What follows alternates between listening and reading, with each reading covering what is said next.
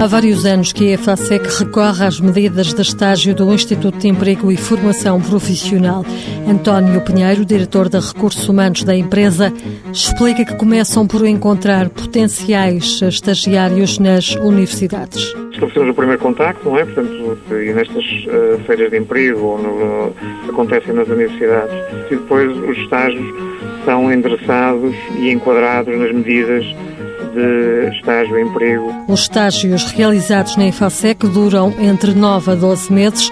Através das medidas do IFP, a empresa garante um apoio do Estado para pagar parte da remuneração dos estagiários. Para além desse benefício, que é importante, não vamos deixar de reconhecer, de realçar, é a oportunidade que a empresa tem de conhecer jovens formados com competências técnicas e académicas. Também muitas vezes funciona como uma integração da empresa, porque estão uh, depois oferecendo contratos de trabalho àqueles que se destacam e em função das nossas necessidades em concreto. Mas António Pinheiro garante que esta é uma boa oportunidade, mesmo para os estagiários que não venham a ser contratados. Mesmo que nos casos em que não é possível integrá-lo por razões de necessidades concretas de emprego, não, não temos essas necessidades.